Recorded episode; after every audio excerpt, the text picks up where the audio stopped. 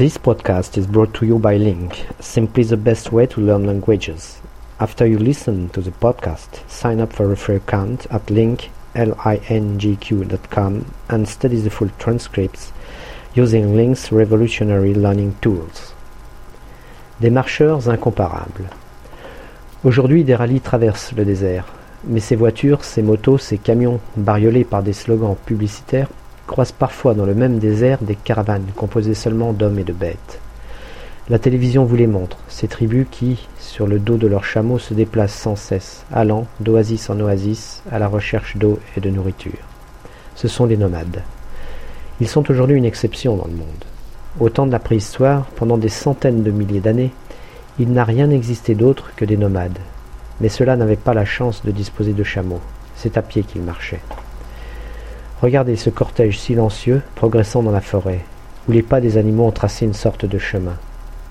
Les hommes ouvrent la marche, avec leurs arcs et leurs massues, scrutant les fourrés pour faire face aux dangers qui pourraient se présenter.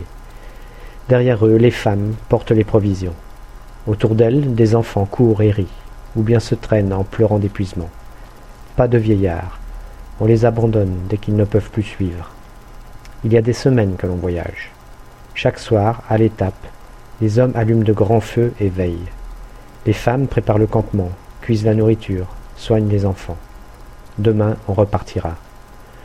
On ne s'arrêtera que lorsque le chef se croira parvenu au site idéal, près d'une rivière où l'on pourra pêcher, non loin d'une forêt où l'on poursuivra le gibier et où l'on cueillera des fruits qui s'y trouvent, ainsi que les plantes propres à la consommation. Ces gens ne peuvent survivre qu'en se déplaçant sans cesse. Ils ne s'arrêtent que l'hiver, quand il fait trop froid. Alors ils recherchent des grottes dans lesquelles ils s'installent durant quelques mois. Si vous passez par Nice, vous pourrez, en longeant la mer sous le mont Boron, apercevoir l'entrée des grottes du Lazaret. Là, il y a 150 000 ans, dans une cavité de 40 mètres de long sur 20 mètres de large, ont longtemps vécu des hommes qui mesuraient de 1 mètre 50 à 1 mètre 65. Ils y ont connu les grands froids d'une période glaciaire. Pour se protéger, ils ont construit dans la grotte elle-même une tente en peau de bête, dans laquelle ils allumaient des feux. En outre, pour couper le vent glacé, ils ont élevé un mur à l'entrée de la grotte. On ne peut guère parler de confort. Songez que la fumée ne s'évacuait que très difficilement.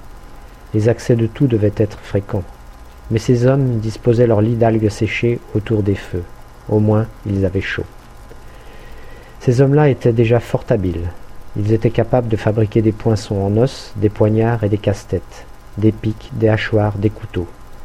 Cette grotte du Lazaret n'a été habitée chaque année que de novembre à avril. Imaginez la joie des hommes, des femmes, des enfants de cette tribu quand ils voient venir le printemps. Non seulement ils vont pouvoir s'évader de leur abri en fumée, mais surtout ils vont retrouver une nourriture plus riche et plus variée. Assez de viande ou de poissons séchés. Vive les fruits et les légumes frais. Donc ils se remettent en marche, redevenus nomades pour découvrir d'autres zones giboyeuses ou riches en végétaux comestibles. Ces groupes en éternel cheminement sont peu nombreux, une quinzaine de personnes tout au plus. S'ils étaient en plus grand nombre, le gibier, aussi bien que le produit de la cueillette, deviendrait très vite insuffisant.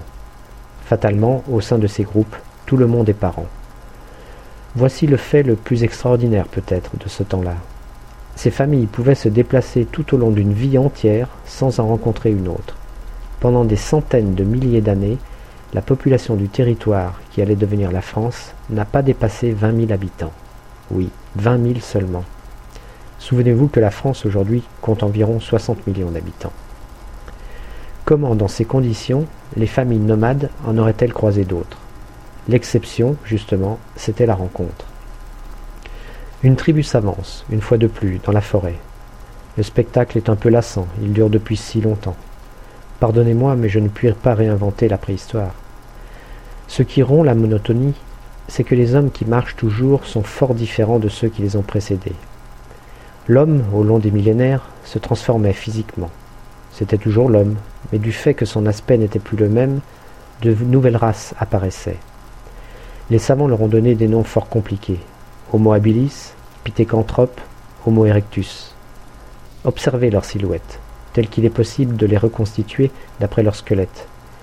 Il est évident qu'ils ne nous ressemblent guère.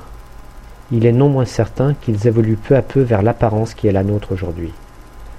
Cette nouvelle tribu qui s'avance, sans se méfier de ce qui l'attend, vous pourriez à première vue supposer qu'il s'agit de grands singes. Il eût été fâcheux que vous le leur disiez, vous les auriez fâchés. Regardez-les donc mieux que cela. Malgré une tête énorme à la mâchoire proéminente, une face emmêlée de poils, ce sont des hommes. Nous connaissons même leur nom. Les savants les ont appelés hommes de Néandertal. Donc, ils trottinent sur la piste forestière, ces messieurs et dames Néandertal.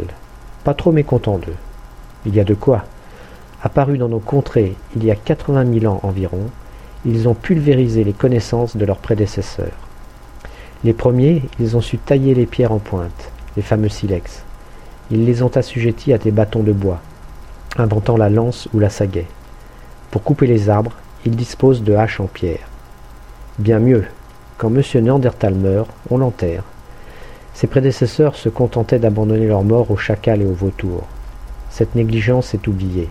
On creuse, on creuse pour le défunt Néandertal une fosse.